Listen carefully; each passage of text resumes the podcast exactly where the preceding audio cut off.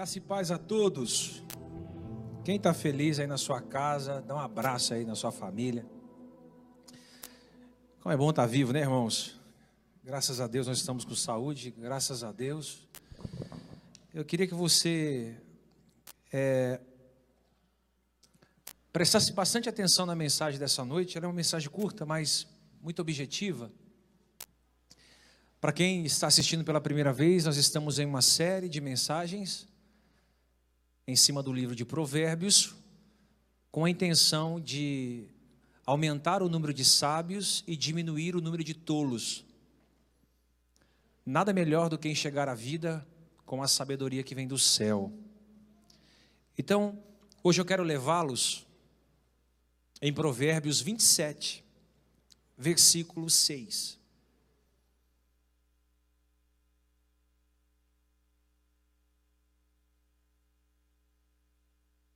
Provérbios 27, versículo de número 6.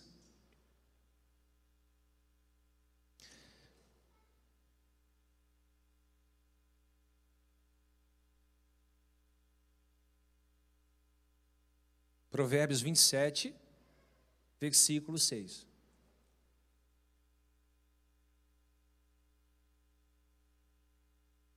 Hoje eu quero falar sobre ferida amiga ou beijo inimigo. Ferida amiga ou beijo inimigo. Olha o que a Bíblia diz. Leais são as feridas feitas pelo amigo, mas os beijos do inimigo são enganosos.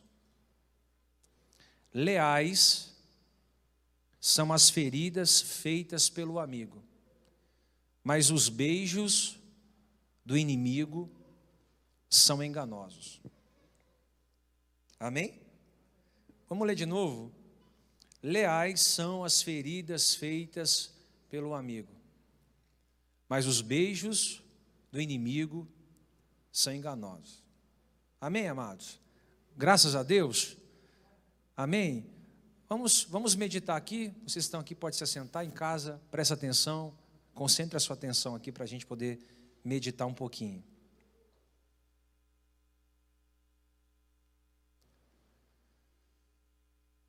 Esse versículo aqui ele fala, ele fala por si só. Se nós fizéssemos só a leitura desses versículos e orássemos e fosse para nossa casa, nós já entenderíamos aqui perfeitamente o que Salomão quis nos ensinar. Leais são as feridas feitas pelos amigos, mas o beijo do inimigo são enganosos. Pois bem, na concepção de Salomão, na ideologia de Salomão, na cosmovisão de Salomão, a forma que Salomão enxergava a vida era que amigos de verdade são aqueles que confrontam, aqueles que corrigem, aqueles que exortam. Salomão acredita que o verdadeiro amigo é aquele que fere corrigindo, é aquele amigo que, quando é, percebe que você está correndo o risco de se perder, ele chama você de lado e diz: Vem cá, vamos tomar um café ali, nós dois. Ó, eu percebi que você está tomando umas decisões aqui erradas, eu percebi que você está cometendo alguns erros, e, e prontamente, é, amorosamente, ele está disposto e disponível a dar um puxão de orelha em você. É aquele amigo que cerceia a nossa liberdade. Ele se intromete na nossa vida, ele, ele entra na nossa vida, por mais que a gente não permita, para tentar nos tirar do buraco, do erro, do engano. O problema, irmãos, é que a maioria das pessoas não gostam de serem corrigidas, muito menos serem contrariadas. As pessoas não gostam de ouvir que estão erradas. Soa como um palavrão nos ouvidos delas. Por que, que não gostam de ouvir que estão erradas? Porque na maioria das vezes estão rodeadas de bajuladores.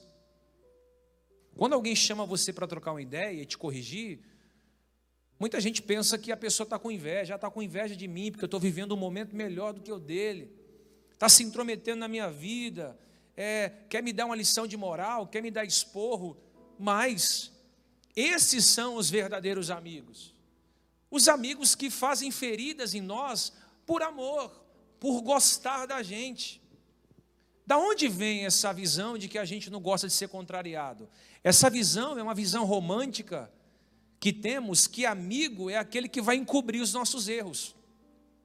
A gente tem uma visão romântica de que amigo é aquele que vai atestar as nossas irresponsabilidades. É aquele que vai mentir para a esposa, para o marido, para os pais, dizendo que estamos num lugar quando estamos em outro. Pensamos que amigo é aquele que vai nos apoiar em decisões erradas, mesmo que eu coloque pessoas em risco. Essa visão é uma visão romântica, lá da época da infância. Lembra dos seus amigos de infância? Que você fazia um monte de coisa errada e seu amigo te protegia, te defendia, é, colocava panos quentes. Essa visão é uma visão antiga. Eu lembro dos meus amigos de infância. Você quebrava a vidraça da vizinha, o amigo dava risada. Não, não foi ele não. É, mas essa visão de amigos da infância, aonde cobrir os nossos erros, é uma visão antiga, é uma visão romântica do mundo. O verdadeiro amigo aqui, na concepção de Salomão, é o amigo que vai puxar a nossa orelha. Para ser mais simples, ele vai nos confrontar. Ele vai falar algumas verdades das quais nós não gostamos de ouvir.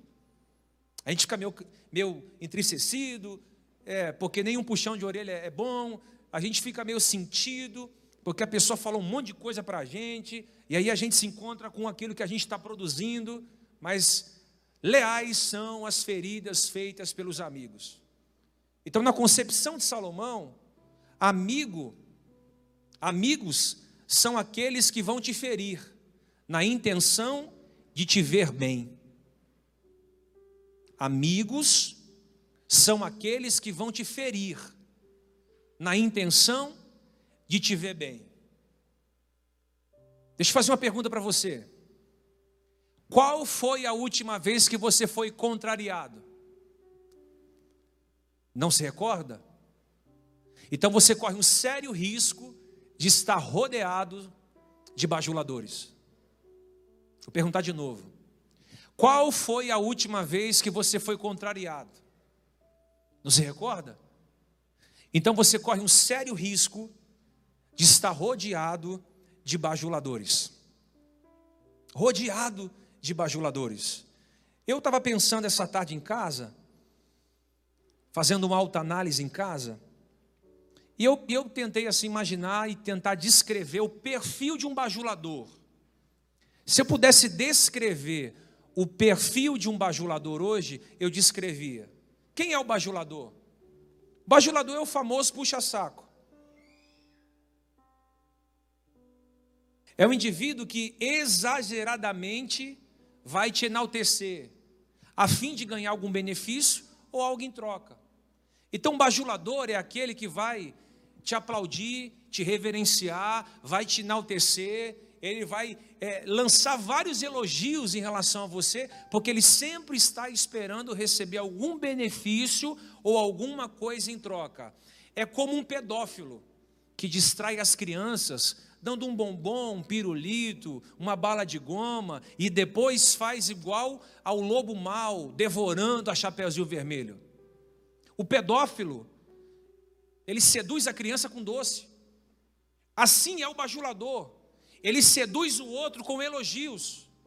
Os bajuladores, geralmente, eles entram na nossa vida vestindo a mesma fantasia da Hebe Camargo. Lembra da Hebe Camargo? da saudosa Hebe Camargo, você que é de mais antigo, você se recorda? Lembra do programa que ela tinha? Lembra do programa dela? Que todo mundo que ia no programa dela, ela dava um selinho. Ah, que linda! Todo mundo era assim, ela recebia todo mundo assim, né? Você é linda, você parece uma boneca, é, você é maravilhosa, olha, você é genial, você é único. E ela traçava uma série de elogios e no final dava um selinho, lembra? O bajulador é assim.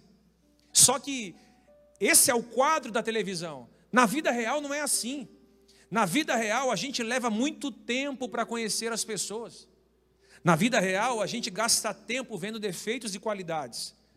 É uma vida inteira para você conhecer alguém. É uma vida inteira para você saber. Você tem que caminhar perto, caminhar junto, caminhar do lado.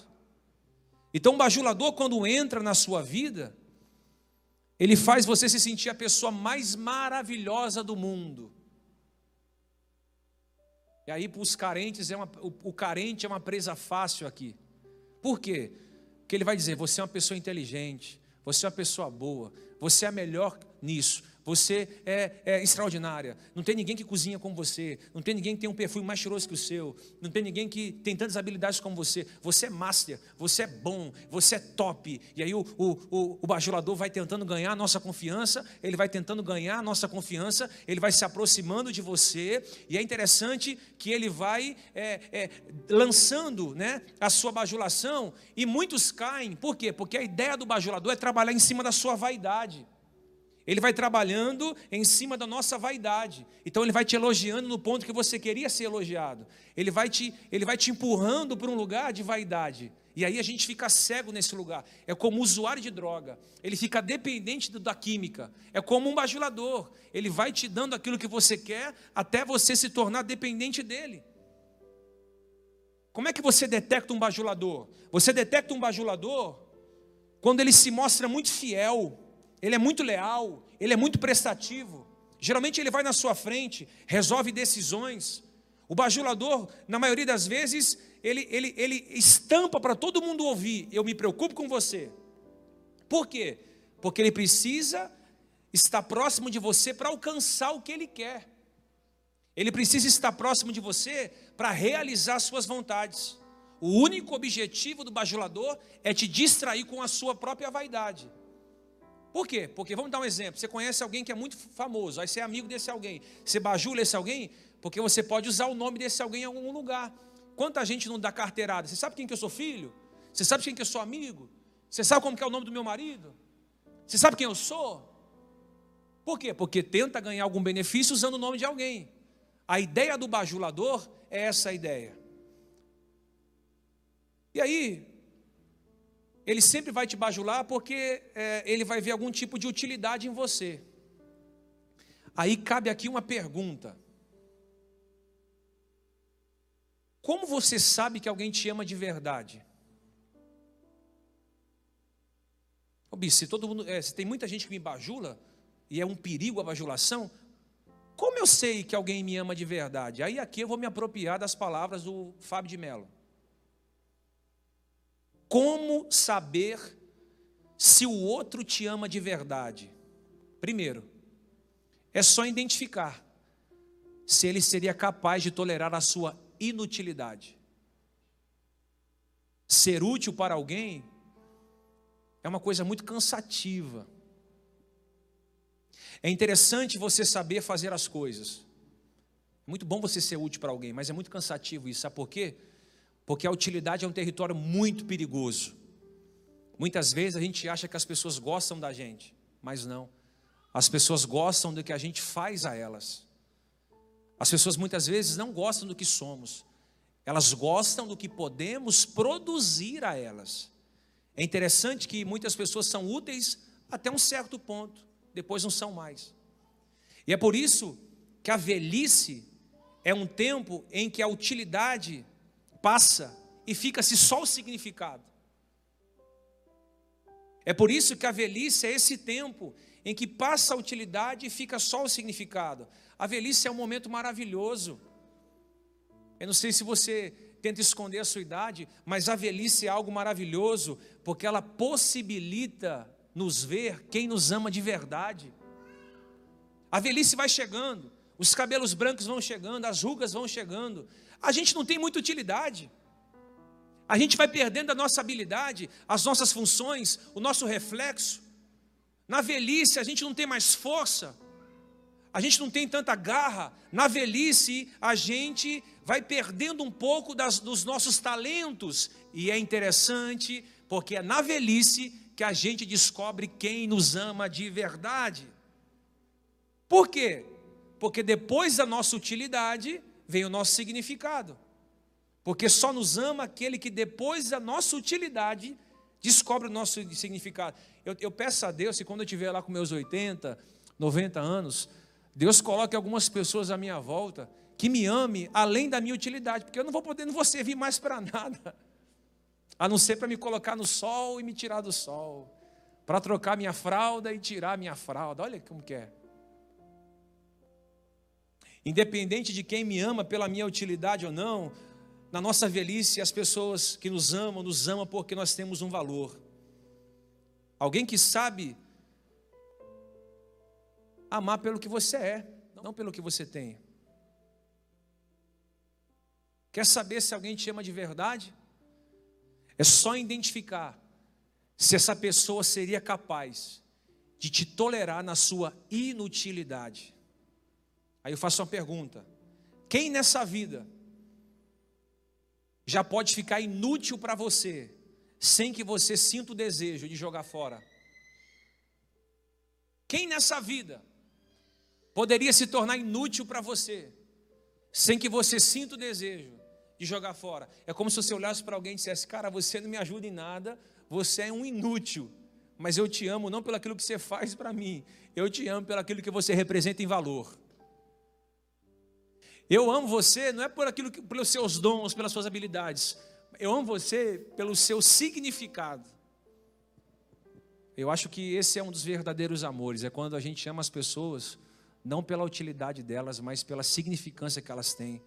Esse é o verdadeiro amor, é o amor às pessoas que não conseguem nos dar o mesmo tanto que damos a elas. Feliz é aquele que te ama até o final da vida e olhando nos seus olhos, pode dizer: Você não serve mais para nada, mas eu amo você. Eu amo você. E ora a Deus, irmãos, que Deus levante amigos assim. Eu oro a Deus para que Deus levante pessoas assim, para olhar para nós e não ver somente uma utilidade, mas que olhem para a gente e veja o nosso devido significado. Eu quero saber quando o tempo passar, e aí o bispo não vai ser mais o bispo novinho como é hoje. Ele vai ser um bispo já é, mais velho, é, tendo dificuldade para falar, tendo que ser carregado de um lado para o outro. E aí o produto chamado bispo já não vai estar mais nas prateleiras para as pessoas consumirem, já não vai estar mais à venda para as pessoas ouvirem. A significância do Diego só vai estar em evidência. Ame os seus pais. Por mais que eles já chegaram a uma certa idade, e talvez hoje para você é inútil, porque não produz como antes, Aí está o significado, está o valor das pessoas. Salomão está dizendo o seguinte: amigo de verdade é o amigo que fere, é o amigo que te confronta, puxa a tua orelha, ama você pelo que você é, não pela sua utilidade. Ele está dizendo: amigo de verdade é aquele que nunca vai faltar correção. Ele vai sempre puxar a tua orelha, oh, você está indo pelo caminho errado, oh, você está batendo cabeça. Cara, se você fizer isso aqui, você vai se matar. Você está errado, ele vai te confrontar. Então, amigo, na visão de Salomão, é o amigo que te fere. Mas olha como esse versículo é interessante. Ele diz que leais são as feridas feitas pelo amigo. Mas ele diz: mas existe também os inimigos que se utilizam do beijo para nos trair. Parece estranho aqui, né? Ele está dizendo o seguinte: olha esse versículo. Ele diz: Leais são as feridas feitas pelo amigo, mas os beijos do inimigo são enganosos. Os beijos dos inimigos são enganosos. Aí eu tiro aqui um saber, a gente mastiga com o cérebro aqui e termina.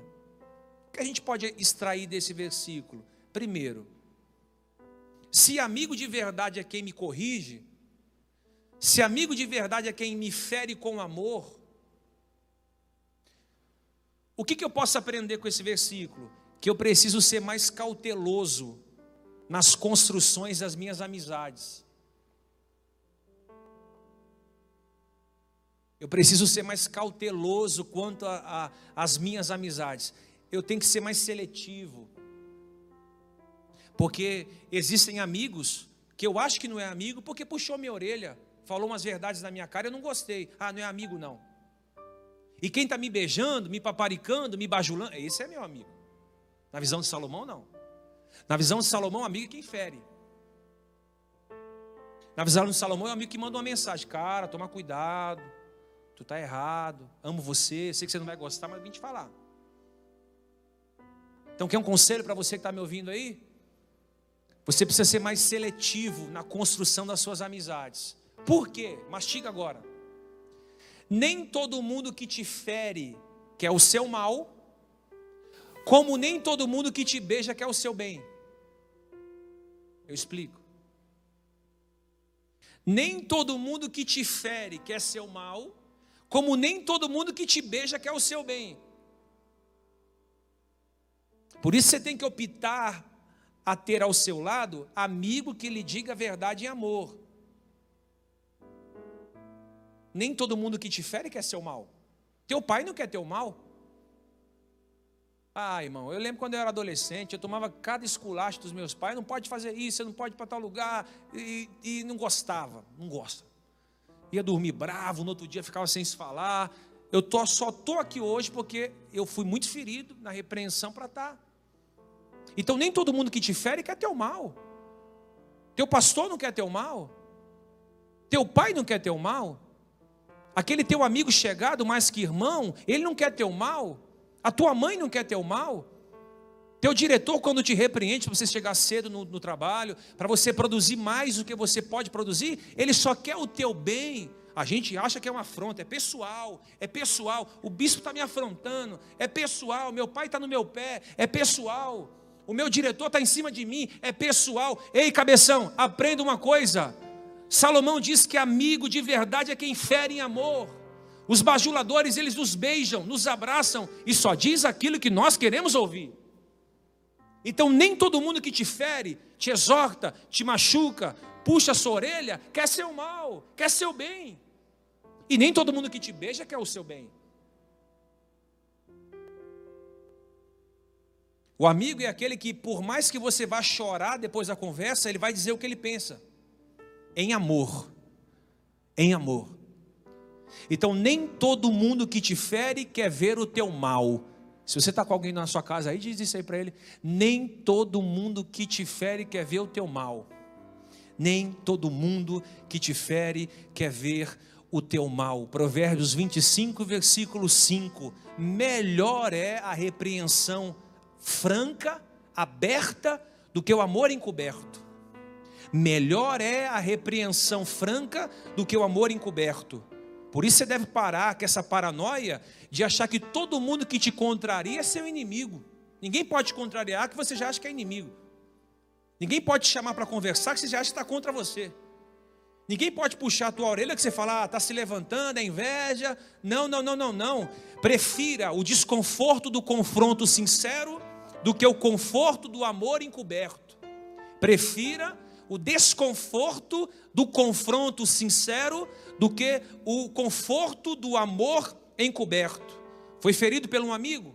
Fui. Teu pai chamou tua atenção? Chamou. Teu pastor te confrontou? Confrontou. Teu patrão chamou você na sala e trocou ideia contigo? É porque te ama.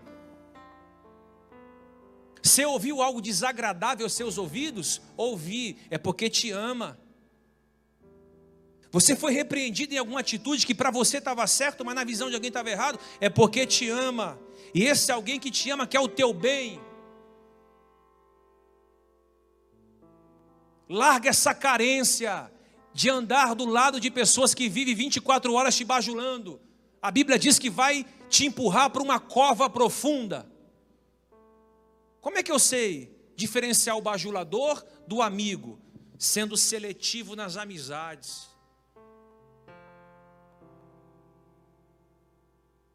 Porque leais são as feridas feitas pelo amigo. Por isso, você não pode perder tempo em relações que não vão te levar a lugar nenhum. Você não pode perder tempo em relações que não vão te lugar, levar a lugar nenhum. Estava brincando com o Valentim hoje à tarde. Existem amigos que são ilhas e existem amigos que são mares. Quem são os amigos ilhas? O amigo ilha é aquele que você está, o navio está quase naufragando, aí o navio quebra, aí do lado tem uma ilha, aí você vai nadando para a ilha e abraça a ilha. O amigo ilha é aquele que é o porto seguro. O amigo ilha é aquele que te protege. O amigo ilha é aquele que te dá, que te dá sombra e água fresca. E o amigo mar? O amigo mar é aquele que te afoga. Ele quer ver você longe da igreja, viu, mocinha? Ele quer ver você longe dos caminhos do Senhor. O amigo, o amigo mar, ele quer te afundar no pecado, ele quer te destruir na pornografia, ele quer te, ela quer te imergir na promiscuidade. Ela já está perdida, quer fazer você também se tornar perdida. Ela já está no erro, ela só quer mais alguém para compactuar com o erro dela. Esse não é amigo. Já diziam os, os antigos: amigo de verdade é quem nos aproxima de Deus. Amigo de verdade é quem nos leva para o altar. Amigo de verdade é quando vê a gente no erro e fala: vem cá, não está legal isso aqui. Você é uma menina de família. Não cai bem você ficar beijando um e outro. Você é uma menina de família. Ela vai falar.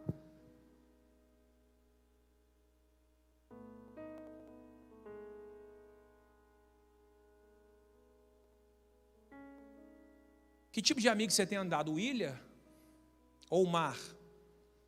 O que te dá segurança, proteção, ou que está te afundando no mar do mundo, da desilusão, da depressão. Quanta gente eu não conhecia, amado. Moleque chega aqui de boa. Eu quero servir a Deus, quero ser voluntário, quero cantar, quero aprender a tocar, eu quero ajudar os pastores, eu amo essa igreja, eu amo, eu amo, eu amo, eu amo, eu amo. Aí ele vai para a faculdade. Aí chega na faculdade, o moleque intelectual, cabeção, filho de um ateu, filho de um médico, diz: Mano, o negócio é uma maconhazinha, não dá nada. Não, cara, sou da igreja, eu estou lá, quero entrar no coral, que nada, cara. Sexta-feira é maconha, droga e cachaça, a gente vai curtir. Não dá nada, tem que curtir tua vida. Aí o moleque fica na decisão: igreja ou mundo? Aí o, moleque, o, o amigo, o, o, amigo, o amigo mar vai trazendo ele para o mundo. Daqui a pouco ele é um cigarrinho de maconha, não dá nada, né? Só um cigarrinho de maconha, tá bom. É só uma cachaçinha que na porta da faculdade, dá nada, que isso aqui é normal. Aí ele vai se perdendo. Quando ele vê, ele está afundado. Aí o sonho de ser um juiz, o sonho de ser um doutor, o sonho de ser um médico, o sonho de ser um advogado, o sonho de ser um fisioterapeuta, o sonho de ser é, alguém de significância, se perde. Daqui a pouco o moleque está sentado aqui, aí senta no meio, senta lá atrás, Aí daqui a pouco ele sai da igreja, você encontra ele na rua, oh, mas você parou de ir para a igreja, garoto? Pô, cara, estou curtindo minha vida. Quando a menininha não começou a vida bem, o pai trabalhou a vida inteira para a menina fazer uma faculdade, deu educação, deu carinho, deu amor, e conheceu a, a futriqueira da rua de cima, a maçaneta. O bairro inteiro já pegou ela, que, que coisa feia. Aí a menininha boazinha, ela é persuadida, que nada, você tem que curtir, você tem que aproveitar, você é nova. E a menininha que tinha tantas qualidades é seduzida, porque o mundo é um mundo de sedução, é o amigo mar, vai te afogar. Deus não colocou essa palavra na minha boca para eu jogar a palavra ao vento. Tem alguém precisando ouvir essa mensagem aí do outro lado. Tome muito cuidado com as suas amizades. Elas podem servir para você como uma ilha ou pode servir para você como um mar. Pode te trazer segurança ou pode te afogar. Por isso que eu vou te dar um conselho. Aprenda a estar com todos, mas seja só com alguns. Esteja com todos, seja com alguns. Já falei há bem pouco tempo aqui, você é um transporte, você carrega em você quem você quiser. Você carrega em você o João, o Zezinho, o Túlio, o fulano de tal, ou não carrega.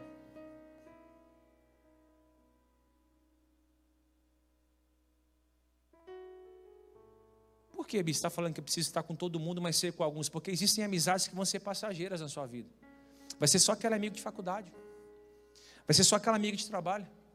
Vai ser só aquele amigo que você conheceu em um curso que você fez. Vai ser só aquele amigo irmão de igreja que você cumprimenta ele, mas não tem intimidade. Haverá amigos que são passageiros, é como um, um, ônibus, né? A igreja é comparada a um ônibus. O motorista e os, e os passageiros. Haverá pessoas que vão entrar, no meio do caminho vão descer. Outros vão continuar e mais à frente vão descer. E outros vão até o final. A igreja é um ônibus. Tem pessoas que entraram e estão dizendo: Eu vou até o final com Deus. Eu vou até o final com Cristo. Não importa se um vai cair aqui, se o outro vai cair ali, não importa se vai ter crise econômica, não importa se vai ter recessão salarial, não importa se vai ter enfermidade, se vai ter doença, se vai ter saúde, se vai ter alegria, tristeza, saúde, pobreza, não importa, eu quero ir até o final. O meu destino é o céu. Eu não vou servir a Jesus um tempo e depois eu paro, não, eu vou continuar, eu vou até o ponto final que é o céu. Então, grande parte das suas amizades serão passageiras. Não se entristeça com pessoas que saíram da sua vida. Se saiu é porque tinham que sair. Mas se alegre com quem ficou, porque quem ficou está fazendo parte da construção do seu sonho naquele exato momento. Eu termino dizendo isso. Além de você entender, saber separar amigo leal e bajulador, eu quero te dar o último conselho e termino. Esteja sempre preparado para você ser traído. Esteja sempre preparado para você ser traído. Aí eu quero usar o, o, o, o apóstolo Judas. Andou com Jesus, viu sinais, milagres maravilhas, recebeu o dom de curar enfermos, expulsar demônios, ele viu coisas extraordinárias, nababescas, indizíveis, sabe? mas sabe o que acontece? Ele conhecia Jesus, mas não era amigo de Jesus. O texto vai dizer que o versículo 48 de Mateus, capítulo 26, diz assim: Ora, o que traía lhe tinha dado um sinal, dizendo: Aquele que eu beijar, esse é ele, prendei-o. E logo aproximando-se de Jesus, disse: Salve Rabi, e o beijou. Aí o que, que acontece? Ó, Judas viu o milagre, Judas não faltou num culto, Judas louvou, Judas viu o paralítico andar, cego voltar a enxergar, mas ele nunca foi amigo de Jesus. Aí um dia ele combinou, falou: Cara, eu, preciso, eu vou trair Jesus. Eu vou trair Jesus, eu preciso achar um jeito de eu sinalizar que ele é o Messias. Aí na mente de Judas, o bajulador, o inteligente, o falso amigo, ele pensou: vou dar um beijo em Jesus e o beijo que eu der em Jesus vai sinalizar para a corja que está comigo para prendê-lo. Aí beleza, Jesus está lá no monte, chega Judas. Aí Jesus olha para Judas e diz assim: Amigo, aqui veio. Amigo, irmãos, eu, eu não sei você, mas eu já fiquei tentando entender aqui por que, que Jesus chamou Judas de amigo? Você chamaria de amigo alguém que iria te trair? Você chamaria de amigo alguém que você sabia que estava planejando é, a sua morte? Quando Judas chega, Jesus olha para ele e diz assim: Amigo. Por que, que Jesus chamou Judas de amigo? Porque Jesus considerava Judas como um amigo. E aí eu paro para pensar aqui. Nem todo mundo que você considera seu amigo tem a mesma responsabilidade em te considerar amigo como você considera. Nem todo mundo que você considera como amigo te considera como amigo na mesma proporção.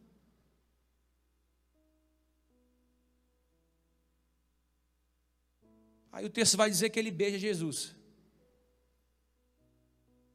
E o beijo é o maior sinônimo de intimidade. Pode perceber, né? Beijo é algo de maluco, né? Beijo é a maior demonstração de afeto e de carinho, de intimidade, de aliança que uma pessoa tem com a outra. Só que é interessante, Judas se aproxima e dá um beijo em Jesus. Só que Jesus não se ofende. Jesus não fala, sai daqui. Jesus não confronta ele. Jesus chama ele de amigo. Por que, que ele chama de, de amigo? Porque Jesus, ele nos ensina que ninguém tem poder para nos ferir, a menos que você queira. O fato de Judas não considerar Jesus como amigo, não transformou o caráter de Jesus em relação à amizade que ele tinha com Judas. Queria que você gravasse essa frase: ninguém tem poder para te ferir, a menos que você permita. Os Judas aparecerão, muitos Judas, no seu trabalho, na igreja, na sua família, na sua casa, no seu hall de amigo. Haverá muitas pessoas que vão te beijar, mas serão beijos enganosos. O que, que você prefere? A ferida amiga ou o beijo inimigo? A ferida amiga é aquela que vai machucar, que vai confrontar, mas é teu amigo, é ilha, é ponto seguro. E o beijo do inimigo é aquele que só vai te bajular a fim de alcançar alguma coisa. Judas só queria ganhar dinheiro com o nome de Jesus. Só isso.